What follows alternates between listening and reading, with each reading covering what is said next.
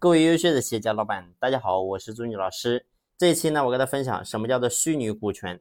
那么过去呢，我跟大家分享过，我说一个员工如果说在企业能够用工资、奖金，能够起到很好的一个激励，员工的动力或者积极性都非常好的话呢，那么咱们不要轻易的用股权。那么呢，你会发现员工的动力如果说是没有问题的，那么呢，我们就不需要在网上用更高一层的一个工具去使用。那么，如果说真正到了那一步，员工靠工资、靠奖金依旧没有办法真正激活他的时候，员工的动力开始不行的时候，那么这个时候我们做老板该怎么做呢？那么我们必须要运用到股权。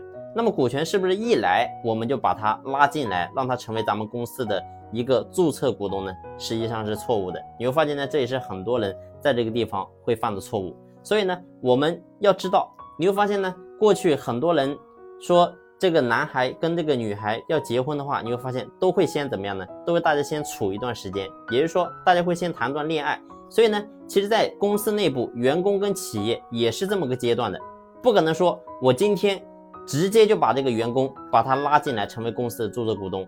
也就是说，你不可能说一个男的跟一个女的一认识就说咱俩去结婚。你会发现呢，往往这样的结婚的一个最后的结果是什么？往往是不幸福的。所以呢。